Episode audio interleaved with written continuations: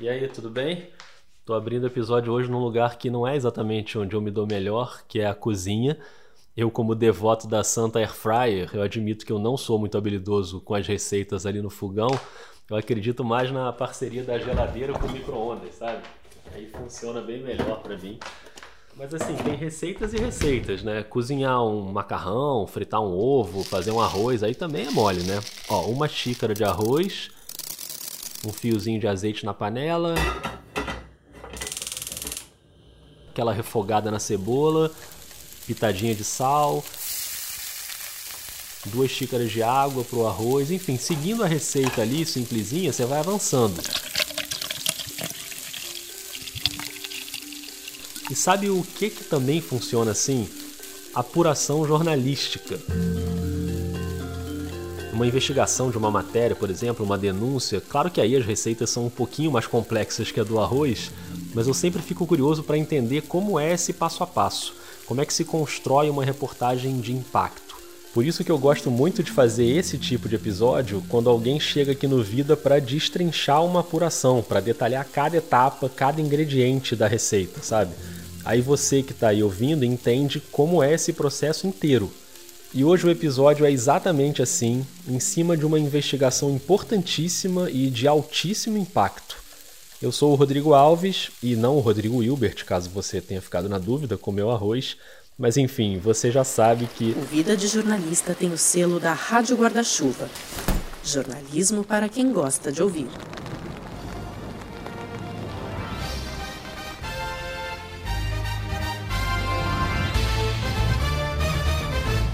Uma reportagem exclusiva do site GE. Globo, dos repórteres Gabriela Moreira e Martim Fernandes, revelou que uma funcionária denunciou o presidente da CBF, Rogério Caboclo, por assédio sexual e moral. Esse áudio é da edição do dia 4 de junho do Jornal Nacional, mesmo dia em que o GE publicou às 3h51 da tarde a matéria com o título Funcionária da CBF apresenta denúncia de assédio sexual e moral contra Rogério Caboclo. E no subtítulo tinha: Documento protocolado na entidade detalha comportamentos abusivos. Segundo o texto, Caboclo tentou forçar funcionária a comer um biscoito de cachorro, chamando-a de cadela.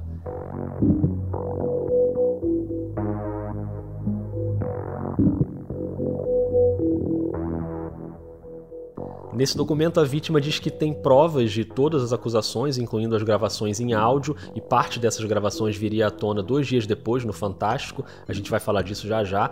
Mas eu queria muito que você prestasse atenção nas datas, porque o que a gente vai fazer aqui hoje é detalhar uma apuração que levou mais de um mês até chegar nesse 4 de junho em que a reportagem foi publicada. E é claro que quem vai te contar tudo isso é a dupla que assina a matéria, e que, aliás, eu sempre quis entrevistar aqui no Vida, separadamente. Os dois são jornalistas que eu admiro demais, e agora eles estão juntos em uma das apurações mais relevantes do ano e com um efeito prático. O presidente da Confederação Brasileira de Futebol foi afastado. Então eu chamei a Gabriela Moreira e o Martim Fernandes e os dois toparam na hora, o que me deixou bem feliz. Acho que agora vai. Fala, Martim. E aí, tudo bom? Beleza, tudo bem? Maravilha. E aí, Gabi, tudo bom? Tudo bem. Só que tava tudo bem mais ou menos, porque a gente gravou a chamada usando o Zencaster, que geralmente dá super certo, mas aí teve um rolo técnico ali no início, eu tive que abrir uma outra sala, o áudio tava meio estranho. Vem cá, vê se meu áudio tá bom, Rodrigo. Tá ruim? Tá baixo? Tá baixo, tá baixo, tô te ouvindo baixinho. E agora? A gente ficou uns minutinhos ali apanhando do áudio e eu combinei com a Gabi para ela também gravar a voz dela no celular dela e me mandar depois, que aí a gente garantia um áudio limpo. Melhorou? Melhorou um pouquinho, ainda não tá muito alto, mas, mas dá para ouvir. Quando você bota o fone assim, quando você tava botando perto da boca, tava dando para te ouvir bem. Então eu vou fazer isso. Aí eu seguro o celular com a outra mão. Gente, estou te obrigando a fazer uma ginástica aí, né? Desculpa. não, tranquilo. Ou seja, a Gabi ficou uma hora e pouco segurando o celular com uma das mãos e levantando o microfoninho do fone com a outra mão. Repórter sofre, né? Mas pelo menos o áudio ficou direitinho.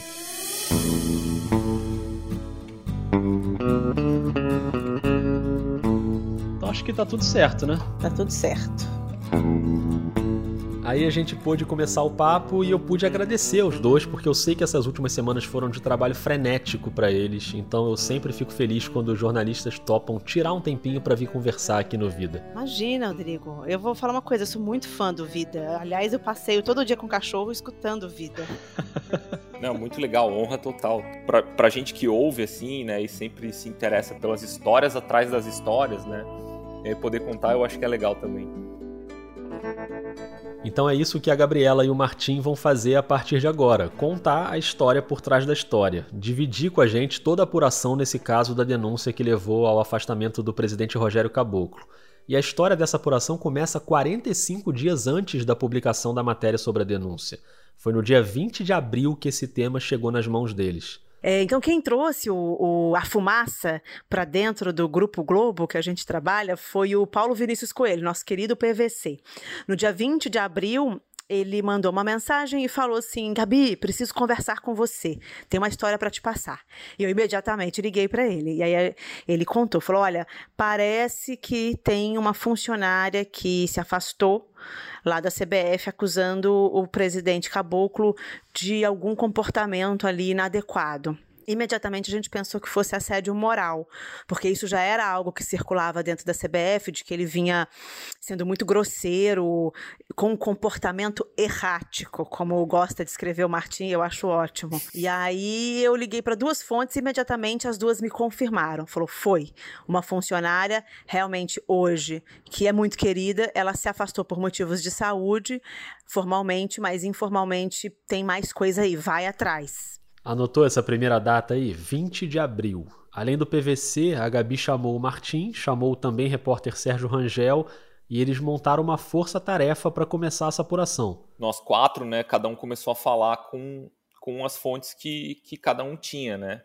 E aí a história é, cresceu muito e muito rápido. O que era um. Parece que tem uma funcionária que saiu, por isso virou assim aconteceu, foi no dia tal, foi as coisas são gravíssimas, tem gravação, tem áudio, tem prova. Ela colocou na mesa que queria a renúncia dele, tem uma negociação para abafar o caso. A gente começou a ouvir de tudo, muita gente sabia. E aí, claro, como sempre acontece em, em casos assim, tem gente que exagera, tem gente que conta o que o que depois se prova que não é verdade. Tem o trabalho de ficar contrastando todas as informações até ir limpando o que não é o que não é verdade, né? Essa investigação conjunta durou três semanas, já tinha material suficiente para uma primeira matéria. E no dia 9 de maio, um domingo, a equipe manda uma lista de perguntas para a CBF pedindo um posicionamento oficial. A gente pediu, a CBF pediu mais um dia para responder no dia 10, pediu mais um dia para responder no dia 11. No dia 11 pediu mais um dia para responder no dia 12 e a gente estava esperando, né? A CBF nunca respondeu. Como não teve resposta, no dia 12 de maio, uma quarta-feira, foi para o ar a primeira matéria. Que é crise interna na CBF ameaça derrubar o presidente Rogério Caboclo, assinado por nós quatro. E aí ali a gente contava tudo que a gente ouviu mas o cerco ainda não estava fechado, ainda faltavam algumas coisas naquela reportagem. Não tinha denúncia, não tinha ninguém falando em on, como a gente fala no jornalismo, né? Falando, se identificando, era tudo off, como a gente diz, né? Construir essa primeira reportagem lá atrás foi, foi muito difícil, assim, porque não tinha denúncia, não tinha prova, não tinha on, só tinha uma quantidade é, muito grande de relatos e muito diversa. Sabe quando tem muitas pessoas que não se conhecem, que não tem nenhuma conexão, contando exatamente a mesma história? Então, essa foi a base da primeira reportagem que saiu lá em, no começo de maio. O Martim, é importante dizer que nessa primeira a gente não disse que era assédio sexual nem assédio moral. A gente disse que era desvio de comportamento. Embora a gente tivesse a convicção jornalística de que houve, a gente sabia que eles iam contra-atacar, sobretudo o presidente podia contra-atacar com medidas jurídicas. Como é que a gente ia aprovar? Naquele mesmo dia 12 de maio, também saiu uma matéria do Pedro Ivo Almeida, da ESPN. A ESPN deu, é, algumas horas antes da gente, a informação de que tinha uma funcionária acusando o Rogério Caboclo. E o Pedro Ivo também não citava diretamente o assédio. A matéria da ESPN muito bem apurada também, mas a, a construção era um pouco mais sobre a crise que, que ela já estava gerando, né? No momento em que essas matérias da ESPN e do GE vão pro ar, já se sabia que existiam os áudios anos que a vítima tinha provas em áudio gravando conversas com o presidente. E a gente não conseguiu ouvir os áudios, mas a gente lia, as nossas fontes nos passavam trechos dos áudios. E o importante é que eram fontes de diversos locais, às vezes não só dentro da CBF, eram fontes também ligadas a pessoas, por exemplo, da, da vítima, e elas traziam o mesmo conteúdo, o que nos dava a garantia de que sim, essas pessoas ouviram o áudio. Ou seja, 22 dias depois daquele alerta do PVC, já tinha saído uma primeira matéria e já estava claro que tinha coisa muito grave ali. Então continua aquela caçada às fontes, e aqui eu queria que Martim e Gabi explicassem pra gente como é que funciona isso na prática? Quantas pessoas você procura? Que tipo de pessoa você procura? Primeiro, as, as fontes de dentro do, do ambiente, assim, né? Quem pode ter visto, quem pode ter presenciado, quem pode saber, quem pode ter ouvido falar. E tome de entrar em contato com um monte de gente da CBF de todos os níveis hierárquicos. A primeira coisa foi ouvir o maior número de pessoas possível. A gente perdeu a conta, assim, eu não sei dizer quantas pessoas a gente ouviu, é, dezenas com certeza. É, e aí também depois foi acontecendo assim de eu ligar para uma pessoa e ouvir, ah, a Gabriela já me ligou, Martim. Eu, ah, beleza. Não sei se aconteceu do outro lado também, mas se aconteceu com você, Gabi, a mesma coisa. Sim, aconteceu muito, né? Foi aí que a gente decidiu dividir, né?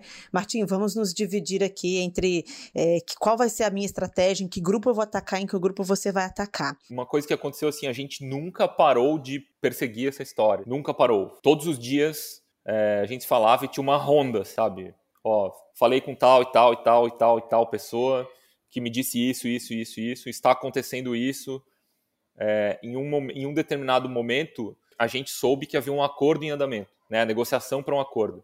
Olha, tem um acordo. Foi uma minuta de um acordo para cá, foi um rascunho de um acordo para lá. Ela não topou os termos do acordo que a CBF propôs.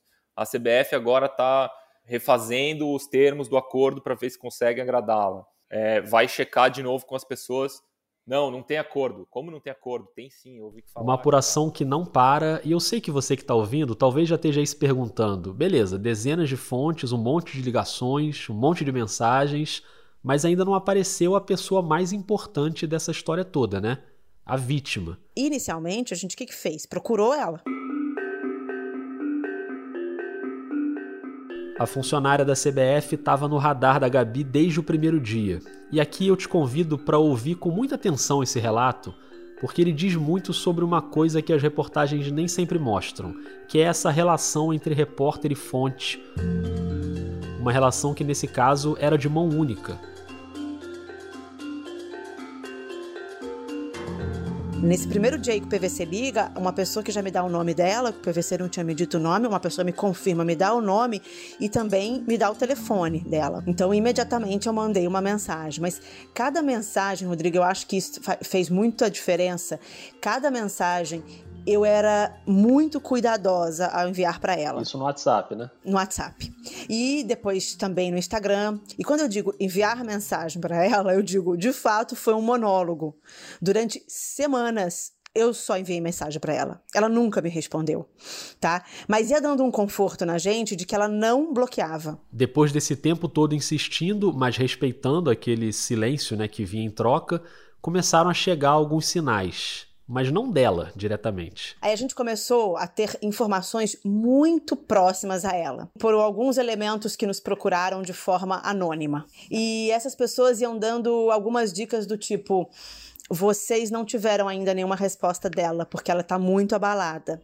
Mas, Gabriela, continue falando da forma como você está falando, porque você está no caminho certo.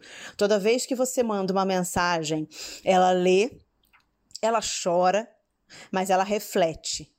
E eu acho que com o tempo ela vai se sensibilizar. Então, assim, isso começou a encorajar bastante a gente, né? De que é, realmente ela estava lendo, ela sabia dos nossos propósitos, sabia dos nossos cuidados, e eu fui fazendo compromissos com ela sem ela, sem ela aceitar. Mas eu fui fazendo compromissos. Olha, eu respeito o teu tempo, eu sei que você não quer falar, eu também acho que você tem que ter seu tempo, mas eu te peço o seguinte: quando você falar, por favor, nos procure. A gente realmente quer fazer uma matéria a respeito disso, mas uma matéria verdadeira, uma matéria fidedigna, uma matéria que possa realmente mostrar o que aconteceu e tal. Enfim, então isso foi dando, foi dando uma segurança para a gente que a gente estava cercando todos os lados. A gente procurou familiares dela, a gente, enfim, ninguém dela colaborou com a gente assim diretamente, sabe? Mas uh, foram dando pistas para a gente de que a gente estava no caminho certo. O maior sinal de que a reportagem estava no caminho certo é que a CBF entrou no modo defesa, no modo retranca. É claro que o Rogério Caboclo ia tentar se blindar de todos os jeitos. Aliás, isso aconteceu desde o início. Você está conseguindo aí acompanhar as datas direitinho? Eu vou te ajudar. Eu sou ruim de data, talvez você também seja, mas como eu estou com tudo anotadinho aqui, vamos lá. Dia 12 de maio saiu a primeira matéria, lembra? Era uma quarta-feira. Dois dias depois, teve uma entrevista coletiva na sede da CBF. Mas não tinha nada a ver com o escândalo. Bom dia e bem-vindo a mais uma convocação da Seleção Brasileira de Futebol. Hoje o técnico Tite. O técnico Tite ia anunciar a lista de convocados para dois jogos das eliminatórias sul-americanas da Copa do Mundo contra Equador e Paraguai. E ali no auditório da CBF, além do Tite, estava também o Juninho Paulista, o coordenador de futebol. Antes da leitura da lista, eu passo a palavra ao Juninho e então seguimos com a convocação da seleção. Por favor, Juninho. E repara que o Juninho abre a fala cumprimentando o Rogério Caboclo, que estava ali na primeira fila. Obrigado, Vini. É, bom dia, presidente. É, bom dia a todos os presentes. Mas os jornalistas não estavam ali. As coletivas têm sido online, os jornalistas assistem à convocação e depois fazem as perguntas pela internet. Convocação da seleção: goleiros, Alisson, Liverpool, Ederson, Manchester City, o Everton, Palmeiras. Na convocação, ninguém pergunta diretamente assim, né? Tem uma pergunta do Márcio Douzan, do Estadão, sobre uma crise, como é que vocês lidam com isso, mas é uma pergunta assim, um pouco genérica, assim, né? Para a próxima questão, Márcio Douzan, o Estado de São Paulo. É, bom dia, Tite, bom dia, Juninho, bom dia a todos. Eu não sei como é que é, enfim, a interação é, do Tite com a, o presidente, se, se, quem se reporta é somente o Juninho, se o professor Tite conversa com ele é, diariamente ou não. A, a, minha dúvida é como que o, o, você tem visto o, o, respaldo que a CBF tem dado para o seu trabalho, é, se o presidente nos últimos dias, é, é, enfim, demonstrou real interesse quanto ao jogo das eliminatórias, sobre a Copa América, é, como é que está também... A... Também era, era difícil fazer a pergunta porque as matérias não eram, né, não estou aqui criticando o colega, ao contrário, assim, ele conseguiu colocar o assunto em pauta. E o Juninho Paulista, dá uma resposta estranha, assim. Bom, é, eu, eu sou né, a, a, a comunicação é, entre a direção e, e, a comissão técnica, mas é, tanto o Tite como o presidente, eles têm a, a liberdade também de, de quiser, se quiser um uh, se comunicar com o outro também, é total liberdade. É, o que eu posso dizer é que a gente tem acompanhado é, na imprensa o, o que foi publicado, mas que esse assunto ele não é, ele não interferiu na, na, no nosso dia a dia, na nossa dinâmica de trabalho. Então, o trabalho seguiu normalmente durante esse período. Ele, ele, meio que responde o que não lhe foi perguntado. Essa pergunta foi no começo da coletiva, e aí lá no fim, antes do encerramento, o Juninho pede a palavra ao assessor. Vini, é, antes de, de, de, encerrar a coletiva, é, eu só gostaria de complementar. É, nós tivemos uma questão do, Douzan, né, do estado de São Paulo, e só para completar, é, ele, ele perguntou sobre o respaldo né, da, da presidência, então, complementando a, a resposta, sim, nós estamos tendo o respaldo total, né, nós, né, que eu digo o departamento de seleções, né, Branco, eu e, e você, comandando os departamentos, estamos é, recebendo sim, continuamos recebendo to, o, o, respaldo total é, por parte do, do presidente Caboclo volta meio que para dar uma, uma satisfação para o presidente que está na primeira fila. E aí, depois disso, uma, uma fonte né, com quem a gente estava falando me, me conta assim: olha, esse negócio não foi por acaso. Vai atrás aí ver. E aí a gente vai atrás ver e fica sabendo que na véspera teve uma reunião entre o presidente Rogério Caboclo e a comissão técnica da, da seleção brasileira, que foi uma, uma reunião é, difícil, dura, porque ele deu a versão dele sobre essa crise e meio que orientou o técnico e o, e o Juninho, que é o coordenador de seleções da, da seleção, da CBF, orientou a como eles deveriam tratar o assunto. E aí a gente deu uma matéria explicando que isso tinha acontecido. Essa matéria saiu no dia 18 de maio, quatro dias depois da coletiva. Quando a gente publica essa matéria, ele fica preocupado com o vazamento dessa, dessa reunião, convoca outra reunião para discutir o vazamento. E essa outra reunião também vaza. O que gera outra matéria publicada no dia 21, detalhando as reuniões, as cobranças do presidente, esse clima de desconfiança geral. E aí a gente também começa a perceber que, que tem muitos furos no casco da CBF ali, né, do presidente da CBF.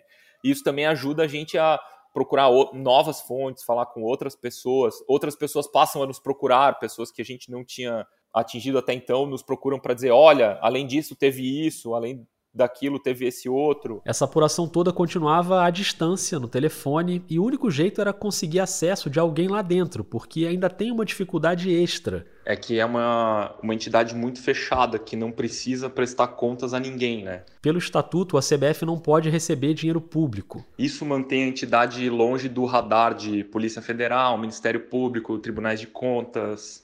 É, todos os organismos de controle ficam longe da CBF. Então, para fazer uma investigação desse tipo, como a que a gente fez, a gente precisa falar com as pessoas lá dentro, né? A gente não tem nenhum tipo de ajuda externa, não tem, não tem um promotor, não tem um juiz, não tem um auditor de um tribunal de contas, não tem polícia, enfim. Sem ajuda de nenhum órgão de controle, dava uma angústia ainda maior o fato de não poder ir lá, entrar no prédio. A coletiva, como você viu, era online, os jornalistas não iam até o edifício da CBF, só que a Gabi ganhou uma chance. Eu fui escalada para fazer uma entrevista exclusiva com Leonardo Gaciba, que é o presidente da comissão de arbitragem, para falar sobre a implantação do VAR no Campeonato Brasileiro. E aí, o meu chefe falou assim: Gabriela, você vai? Eu falei: opa, com todo prazer. Eu só não prometo voltar da CBF. Eu acho que eu vou ficar escondida lá dentro de um banheiro. Se eu não voltar, é porque eu tô lá. Um dia antes dessa entrevista, uma fonte falou para ela: A CBF está empolvorosa por conta de uma matéria que você vai fazer. É sobre o caso? Você está vindo aqui entrevistar o presidente? Eu falei: não. E fiquei na minha. Eu estava indo entrevistar o Leonardo Gaciba. Só que aí, simplesmente, no dia seguinte, horas antes da entrevista, a CBF cancelou a minha entrevista. E não explicou por quê. Disse que era um problema técnico. E não me deixaram entrar na CBF. Eu achei péssimo isso. O jeito era continuar conversando com as fontes pacientemente e com a cautela também de não espalhar muito a apuração porque a apuração é segredo também, né? Você não quer que outros veículos saibam. Então foi assim desde o dia 20 de abril, ao longo de toda essa investigação, até que ali no meio de maio, algumas fontes começaram a avisar. Olha, Gabriela, é, me ligou fulano da ESPN, me ligou fulano do UOL, me ligou fulano da Folha. Aí a gente, Martim, a gente vai perder essa história, meu Deus, Martim. E aí a gente começou a ver que, de fato, tinha concorrência na área, tinha... E teve, né? Tanto é que o, o Pedro Ivo na ESPN publica, no, horas antes da gente, o start da matéria. E aí, só que depois disso, a gente mudou. Aí a gente falou, não, agora já tá explanado. Aí a estratégia muda. Contra a retranca da CBF, o esquema tático passa a ser agressivo. Marcação sobre pressão, linha alta, em cima de todas as fontes, porque o assunto já é de conhecimento. Então agora é o seguinte: não desgruda, não vamos ter cautela, vamos ligar para todo mundo, da FIFA Comebol, passando por todas as federações.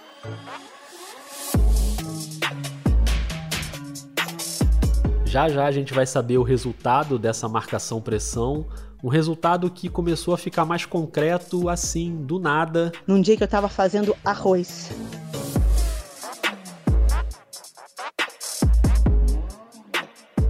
Olha o arroz aí, eu sabia que a gente ia voltar para esse ponto. A Gabi já vai te contar o que, que o arroz tem a ver com essa história toda, mas antes eu quero te dar dois recados bem rápidos no intervalo. É rapidinho mesmo, não pula não, tá? Que eu sei quem é você que na hora do intervalo fica apertando aí o 15 segundos para frente, 15 segundos para frente, não ouve nada do que eu digo no intervalo. Eu te conheço, tá bom?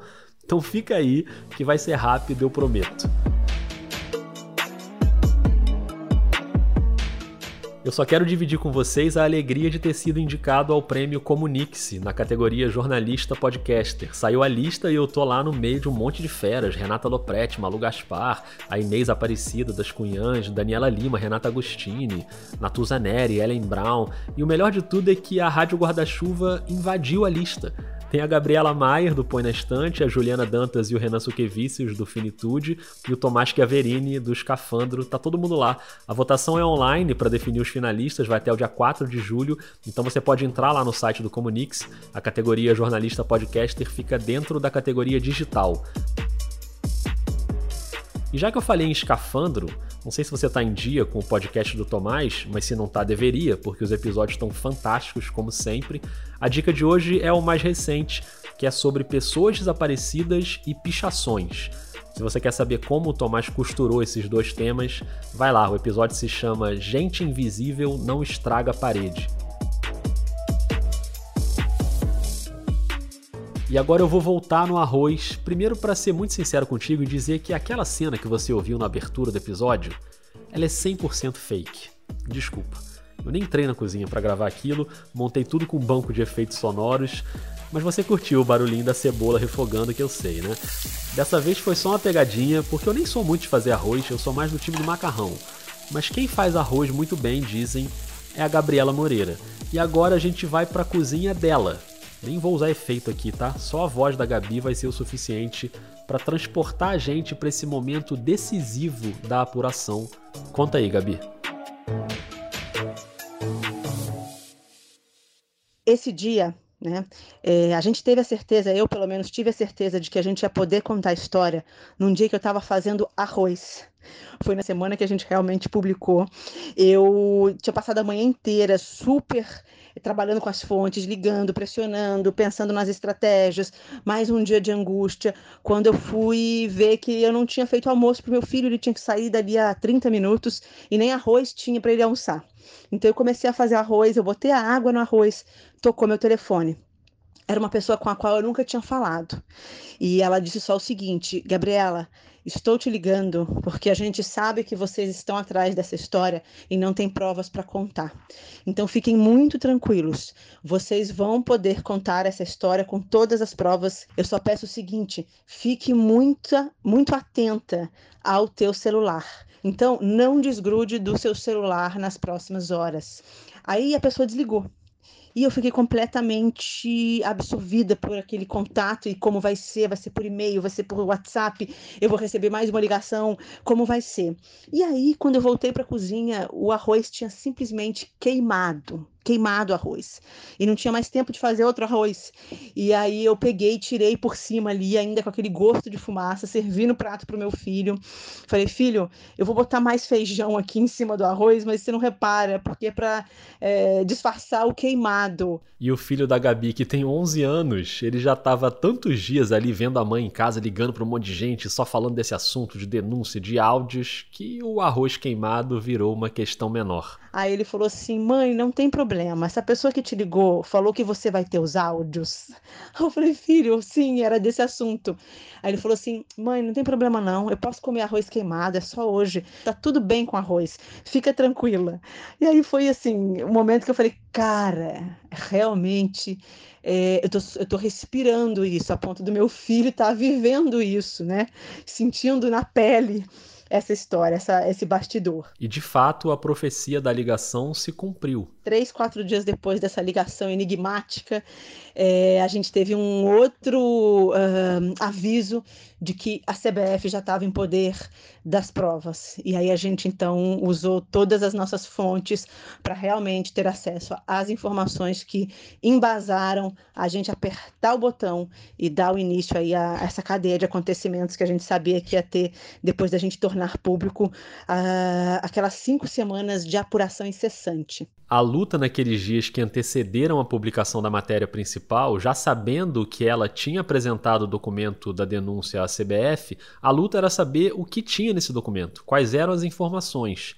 E uma apuração que não só era em off, mas era também a partir de fontes anônimas. Eu e Martim continuamos sem saber quem que foi que enviou para a gente é, essas informações que puderam embasar a matéria da sexta-feira.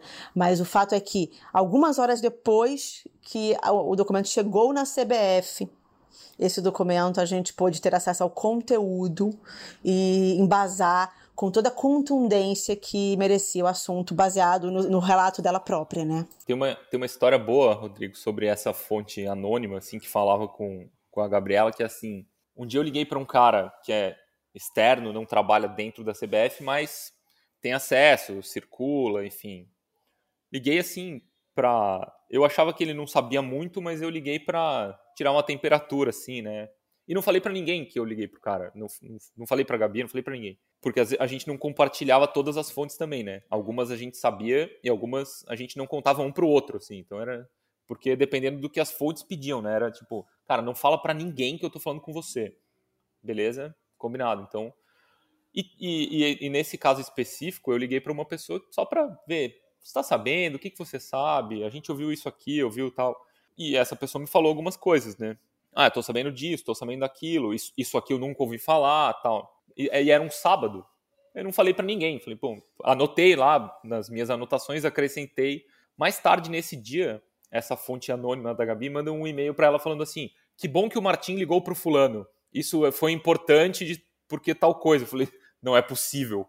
E eu voltei nessa pessoa e falei: vem cá, com quem que você falou? Porque a informação deu a volta e chegou ali. Não, não falei com ninguém, só falei no máximo com uma pessoa tal. E aí a gente começou a imaginar também quem poderia ser, as ligações, quem fala com quem, como que a informação circula, porque também a gente é, é uma organização que tem, sei lá, a gente falou com dezenas de pessoas, é óbvio que elas também se falavam entre si, né? É, assim, a gente não compartilhou fontes, algumas delas com nem com a chefia. A gente até disse, olha, a gente não vai compartilhar alguns nomes, etc, para segurança mesmo. E a chefia disse, ok. É, a gente só precisa das provas aqui mesmo para a gente poder avançar nessa história. E a essa altura, você que está ouvindo já percebeu o cuidado enorme para proteger as fontes. A gente já falou várias vezes sobre isso aqui no Vida. Quando você está numa investigação desse tipo, há um risco enorme de represália em cima das fontes e às vezes é uma ameaça física, né? Então você tem que tomar muito cuidado para não expor. Em relação à vítima, então, nem se fala. O nome a gente, obviamente, não ia dar, internamente. Embora, Rodrigo, o nome seja algo que, por exemplo, dentro da CBF as pessoas sabem, né? E a gente até acha bom que a maior parte da imprensa não divulgou o nome dela, né? Isso é um cuidado que todo mundo teve também com isso. Nem todo mundo, mas a maioria. E agora a gente chega na data mais importante dessa história, que é o dia 4 de junho, uma sexta-feira. Naquele momento, Gabi e Martim já tinham as informações necessárias para cravar que existia denúncia, que existia um documento protocolado na CBF. Então vamos tentar levar você, ouvinte, para dentro da redação do Esporte da Globo, na Barra da Tijuca, no Rio de Janeiro, na manhã daquela sexta-feira, quando a chefia convoca uma reunião para bater o martelo. Tava, né, o Martim, um Uber, eu já tinha chegado na TV, alguns diretores já tinham chegado na TV, outros estavam de casa, a gente chama uma reunião, eles chamam uma reunião lá por videoconferência, a gente vai para a sala de guerra lá da, da TV e eles pedem para eu narrar, eu não compartilhei, a gente não compartilhou as informações em, em natura com eles, tá? E, e aí a chefia fala pra gente o seguinte, é, a gente já ouviu o suficiente, toda a apuração de vocês está aí. Publica. Acho que essa é a palavrinha que os repórteres mais gostam de ouvir dos chefes, né? Então estava liberado para publicar e ainda teve uma preocupação para tentar incluir na matéria o lado da CBF. O Martim avisou para eles que o material seria publicado, mandou outras perguntas, mas a CBF indicou que não responderia, como vinha sendo desde o início. Porque era uma relação que foi desgastada. Durante cinco semanas eles nos enrolaram, né? Inclusive, uma das maneiras de enrolar era responder que não havia nenhuma denúncia formal sobre esse tema. Isso aconteceu em uma das vezes em que a Gabi pediu respostas para a CBF. Eles mandam uma resposta formal dizendo que não, que não chegou ao canal de ética nenhuma denúncia sobre o caso. Eu vou te falar que eu mandei essa resposta para ela. Eu mandei essa resposta. Eu falei: é fato que não existe nenhuma denúncia no canal de ética. Eu precisava checar com a fonte. Ela nunca me respondeu. Mas ali talvez ela tenha visto que ela não tinha feito nenhuma denúncia e que a CBF se defendia atrás disso. O fato é que em algum momento depois disso ela decidiu fazer a denúncia formal. A Gabi e o Martim tiveram acesso às informações que estavam nessa denúncia. Então a gente volta para aquele momento na redação, porque estava na hora de escrever e publicar. Aliás, acabou de rolar aqui no vídeo um episódio sobre texto, né? Você ouviu? Então imagina a tensão de escrever esse texto com a adrenalina lá no teto. E aí foi um texto ali escrito a, a muitas mãos, porque outras pessoas ajudaram a escrever, né, editores e tal. É, mas basicamente a Gabriela escreveu, eu escrevi um pouco, um sentava no computador, o outro levantava ali e tal, escreve isso aqui, tira isso, muda essa palavra, esse título aqui e tal. E ao mesmo tempo tinha uma, uma necessidade de, de confirmar que a denúncia era, era verdadeira, ela tinha chegado, ela tinha sido aceita, então tinha, tinha uma série de confirmações que eram necessárias para poder publicar, né? E essas confirmações foram sendo feitas ali enquanto a matéria era escrita, assim. As confirmações rolavam, as informações chegavam. E ao ler as informações, eu vou te falar, eu tenho pressão baixa, mas nesse dia eu não tenho dúvida de que eu tive um pico de pressão, porque a minha cabeça explodiu imediatamente na hora e ela turvou a minha imagem, a minha visão turvou. Eu lia, a gente lia as informações e e absurdamente comprovava tudo que a gente tinha apurado. A, a, nossa visão, minha visão foi ficando turva na hora, sabe? Porque a gente sabia que à medida que a gente apertasse aquele botão, a cadeia de acontecimentos ia ia ser startada, né? E a gente sabia que com aquelas informações tinham chances enormes do presidente ser afastado. Às 3h51 da tarde de sexta-feira, dia 4 de junho, o botãozinho de publicar foi apertado e foi pro ar a matéria com o título que a gente citou aqui no início do episódio. Funcionária da CBF apresenta denúncia de assédio sexual e moral contra Rogério Caboclo. A repercussão foi gigantesca, foi imediata e a seleção brasileira estava em ação naquela noite. Lembra da convocação do Tite para os jogos contra o Equador e o Paraguai nas eliminatórias? Pois é, o jogo contra o Equador era exatamente naquela sexta. Bem deixada para Neymar, arriscou, bateu de longe. Explodiu no peito do goleiro Domingues. Tinha um clima de crise ali no ar, sem saber se os jogadores iam aceitar disputar a Copa América. Lembra disso? Eles acabariam concordando em jogar. Nosso posicionamento todo mundo sabe.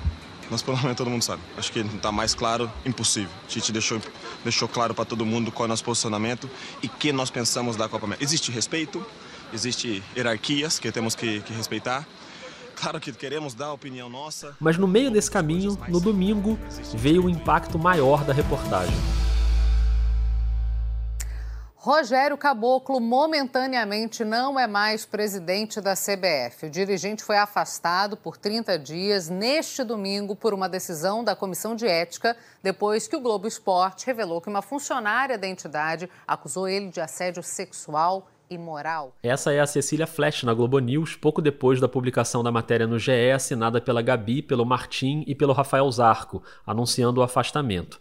Mas o domingo estava longe de acabar. Ainda tinha o Fantástico, que revelou parte dos áudios gravados pela funcionária. Essa foi outra apuração frenética. Os áudios a gente conseguiu no sábado. A gente tinha pedido os áudios para muita gente. São, é uma hora de áudio, tá? Que tem. Mas a gente não teve uma hora, a gente teve até agora 10 minutos de áudio. Vocês não tinham nem ouvido, né? Não é que vocês já tinham e não podiam publicar. Não, não tínhamos ouvido. A gente já tinha lido trechos, porque pessoas ouviram e transcreveram. Durante o processo, em alguns momentos foi nos dada a oferta de apenas ouvir sem gravar. E aí eu falava assim, eu preciso de pelo menos um minuto para poder dizer, a gente ouviu e a gente tem de posse um minuto e a gente sabe que esses áudios existem. E aí as, as fontes diziam: não, vocês não podem dizer que tem. Então eu vou deixar vocês ouvirem, mas vocês não podem. E a gente não conseguia passar dessa parte e acabou que a gente não conseguiu nem ouvir. As pessoas não confiaram na gente que, que a gente só ia ouvir. E ficava pensando também como, né? A gente vai ouvir como? Vai ligar alguém, vai botar no nosso ouvido, a gente pode gravar. Então tinha uma desconfiança mútua, né? Mas no sábado o Fantástico virou e falou: "E aí, como é que a gente avança? É, a gente consegue ter ela para entrevistar? A gente consegue os áudios de hoje para amanhã?" E aí a gente assim, meu Deus, tem cinco semanas que a gente está tentando isso, mas eu tenho fé. Martim, vamos vencer mais essa, vamos conseguir esses áudios. E aí a gente voltou em todas as fontes que tinham os áudios e voltamos a pedir: olha, a gente precisa esse domingo uma matéria que o Fantástico vai dar especial atenção, o caso é chocante, a gente precisa mostrar para as pessoas, etc e tal. E aí a gente continua sem saber quem enviou. Eu tenho, eu recebi alguns e-mails de pessoas anônimas e, e este áudio veio por mais uma pessoa anônima que não tinha nos procurado até então e que manda o áudio pra gente. E aí a orientação era: não compartilhe esse áudio. De jeito algum, faça de alguma forma que possa identificá-la. Então, eu não compartilhei nem com o Martim desse dia, né, Martim? A gente corre é, com o pendrive, é, apenas o editor de imagem teve acesso a tudo. Ele faz um copião, tira as partes dela e deletou todo o resto, né? E então a gente até agora não sabe se foi pressão do Martim, se foi pressão minha, o que, que aconteceu para chegar até, até nós, né? Tinha um, vai, um, um intermediário com quem eu estava falando que falava com uma pessoa que supostamente tinha o áudio, né? E que tinha me prometido áudio. Vou te dar, tal. E aí chegou no sábado à tarde, eu, e eu falei, pô, você me prometeu e, e, e descumpriu. E o cara falou: Não, não, já tá aí. Eu falei: Como já tá aí? Eu não recebi nada. Ele falou: Vê, checa aí e tal. E aí eu fui falar com a Gabi e falou: Não, já tá aqui, a gente já recebeu. Eu falei: ah, então, então, beleza. então, então chegou. Chegou e o Brasil todo pôde ouvir na noite de domingo. O Fantástico traz agora com exclusividade trechos de um dos áudios que estão na denúncia de uma funcionária contra o presidente afastado da CBF, Rogério Caboclo. A secretária disse que decidiu gravar o chefe porque se sentia constrangida com o um assédio, que acontecia havia mais de um ano. Ela promete levar o caso à justiça. A reportagem é da Gabriela Moreira e do Martim Fernandes. Coração está no cabeção ou no pilotão? A voz que você ouviu é do presidente da Confederação Brasileira de Futebol, Rogério Caboclo. A pergunta foi feita à secretária pessoal dele. Cabeção e pilotão é como o dirigente se refere a dois outros funcionários da CBF. Ela responde que não estava dividida entre nenhum dos dois, estava sozinha e muito bem assim. O dirigente continua a conversa, contando detalhes da vida amorosa dele. Essa mulher faz 26 anos. Já apaixonei, pirei por amor. Eu tinha te jurado que eu não ia falar sobre a matéria do Fantástico, que dá para encontrar no Globoplay, tem as legendas porque a qualidade da gravação era muito ruim. Então, naquele primeiro trechinho, se você não conseguiu identificar, ele pergunta: seu coração tá no cabeção ou no pilotão? E nesse outro trecho ele diz: Eu conheço minha mulher faz 26 anos, já apaixonei, pirei por amor. Eu tinha te jurado que não ia falar sobre assuntos particulares. E nos áudios seguintes, ele passa muito desse limite, fala uma série de grosserias em nenhum momento o Fantástico reproduz a voz da vítima, né, para preservá-la. Então, foi assim, eu estava me sentindo com muita responsabilidade de protegê-la, né? Não só de protegê-la, mas também de proteger outras pessoas que eram citadas pelo presidente na gravação, né? Agora tenta imaginar a cena da Gabi na ilha de edição, só ela e os dois editores do Fantástico tendo acesso àquele conteúdo e decidindo como tratar aquele material. Então, quando a gente começa a ouvir na ilha e a gente dá ganho na. Porque ele fala de uma forma muito pastosa, né? Ele, a, a voz dele estava muito ruim. A gente teve o trabalho de checar com o perito se a voz era dele, etc. E aí, quando a gente dá ganho na imagem, começa a trabalhar na, na no áudio e começa a trabalhar. É, eu, eu te confesso que eu fiquei um pouco é, envergonhada com o conteúdo, porque eu estava na frente de dois editores que eu não tinha, nunca tinha visto na vida, que eram os editores do Fantástico, daquele dia eu não conhecia. A gente trabalha no esporte, vai lá eventualmente, né? E eles ouviam aquilo tudo, e eu. E assim, em alguns momentos, ele ele usa palavras muito baixo calão, né? A gente escolheu uma, dois, duas frases para colocar ali na matéria do Fantástico e cumprir, né? Mas a gente deixou de fora diálogos que são muito baixo nível. Muito degradantes, assim. Muito degradantes. E que expõe, inclusive, muitas pessoas sobre as quais ele falava, a intimidade das pessoas sobre as quais ele falava. Então foi um momento ali meio que de um pouco de, de acanhamento diante da situação, porque eu era a única mulher ali ouvindo aquelas barbaridades todas, embora para mim é, tivesse tanto problema, mas era um pouco. Eu vi que as pessoas ao meu redor estavam constrangidas de estarem ouvindo aquele diálogo.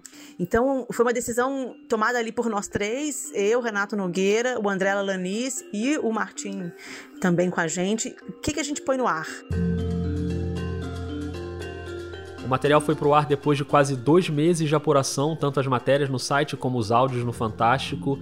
O efeito veio, porque o Rogério Caboclo foi afastado, e eu fico imaginando qual é o sentimento dos repórteres nessa hora. É muito estranho, assim, para mim é inédito esse, esse resultado tão direto, assim.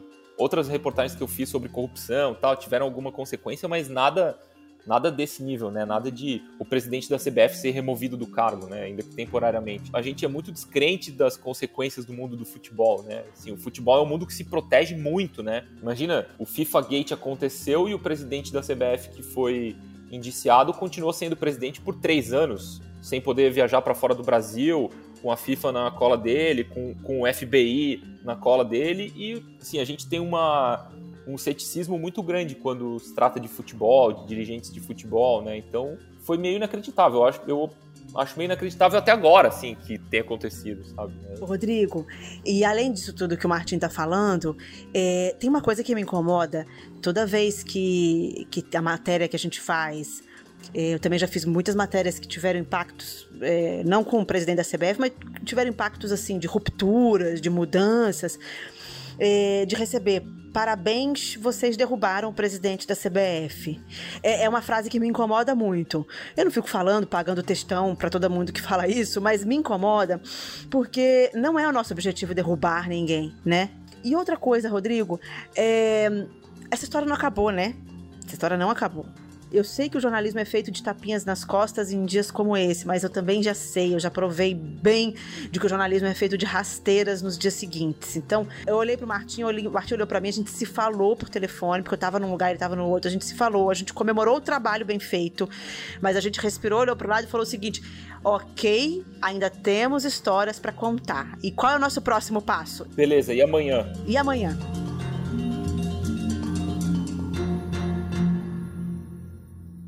O amanhã já tá aí, a apuração continua. No dia 10 saiu uma reportagem espetacular deles contando muitos detalhes de bastidores dos últimos dias do Caboclo na presidência antes do afastamento. Depois, no dia 15, sai uma outra matéria dizendo que a CBF fez uma varredura na própria sede e encontrou escutas ilegais que tinham sido instaladas. Ou seja, o assunto está seguindo, mas dá um sentimento de que o dever está sendo cumprido pelo jornalismo. Rodrigo, tem uma consequência mais legal, assim, que eu achei. Foi receber mensagens de pessoas que eu não conhecia, nunca falei, que conheciam a situação e, e me mandaram mensagens dizendo obrigado por terem feito isso. Porque o clima no prédio era muito difícil, é, todo mundo sabia dessa história. Que bom que vocês fizeram isso, obrigado pelo trabalho de vocês. De gente que eu não sei quem é, entendeu? Mas tem uma pessoa em especial que o Martim e a Gabi sabem muito bem quem é. É claro que tinha uma expectativa muito grande para saber o que a funcionária tinha achado da matéria. Rodrigo, Martim e eu, a gente estava muito preocupado de como que ela ia ver a vida dela exposta da forma como a gente contou, né? E como eu não tenho contato com ela, é, aliás, é um combinado, eu não ligo. Quando ela quiser, no tempo dela, ela procura. É, ela me ligou é, no dia seguinte da matéria, ela me ligou para falar o seguinte, Gabriela, só tô te ligando para te agradecer. Agradecer a forma como vocês é, trataram da minha história, da forma como vocês me trataram com respeito e me protegeram. Aí eu falei com ela, falei, olha, eu estava esperando a sua ligação, porque eu, sinceramente, a gente tomou todos os cuidados possíveis, mas a gente nunca tem controle de como que as pessoas vão interpretar as histórias e que julgamento as pessoas vão fazer. E o quanto que você ia achar que isso era fruto do nosso trabalho. Então eu fico muito feliz. Aí eu perguntei, você está aliviada? Ela falou assim, de certa forma estou mas ao mesmo tempo eu sei que eu tenho muita coisa pela frente.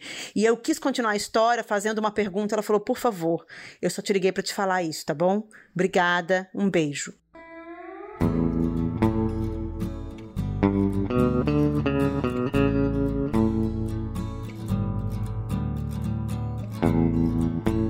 Bom, eu não sei nem o quanto eu tenho que agradecer pela generosidade da Gabi e do Martim por dividirem aqui com a gente esse nível tão profundo de detalhes, né, de uma apuração jornalística. O Vida desde o início tem essa missão bem clara, é um podcast sobre bastidores de jornalismo. E esse episódio eu acho que foi bem simbólico nessa missão, então só posso agradecer. Não, obrigada, Rodrigo. Eu que agradeço mesmo você ter aberto esse espaço porque, como eu te disse, eu sou super fã do Vida, escuto sempre, me inspiro na, nas trajetórias dos nossos colegas e acho que jornalismo é feito disso mesmo, de experiências que a gente troca, o que, que funcionou com alguns, o que, que não funcionou, para a gente tentar fazer um, de uma forma coletiva um trabalho melhor. Mas obrigada pela atenção e ouvidos. Pô, obrigado pelo espaço, por dar a chance de a gente contar aqui essa história e e quem estiver nos ouvindo quiser contar uma história pra gente, a gente tá aqui disposto a ouvir também, sempre. Muito bem, obrigado também a você que ouviu até aqui, espero que você tenha gostado. Me conta aí, por favor, o que, que você achou no Twitter, no Instagram, a arroba é vida underline jornalista, o e-mail é podcastvidadejornalista.gmail.com o Vida é um podcast financiado pelos ouvintes, então se você quiser e puder colaborar, dá uma olhada nos planos mensais de apoio no Catarse ou no PicPay. Esse apoio é muito importante, ainda mais agora que eu estou me dedicando 100% ao projeto. Eu optei por sair do meu trabalho né, para fazer isso aqui. Então pensa com carinho aí no apoio, compartilhe o episódio com seus amigos, espalhe a palavra do Vida por aí. E não esquece do Prêmio Comunique-se, que está com a votação aberta, tem um monte de gente boa entre os indicados. Eu volto daqui a 15 dias. Um beijo, um abraço e cuidado para não queimar o arroz, tá?